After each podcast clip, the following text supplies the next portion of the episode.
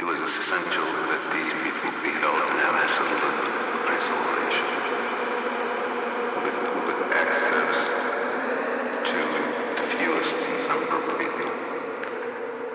That quickly led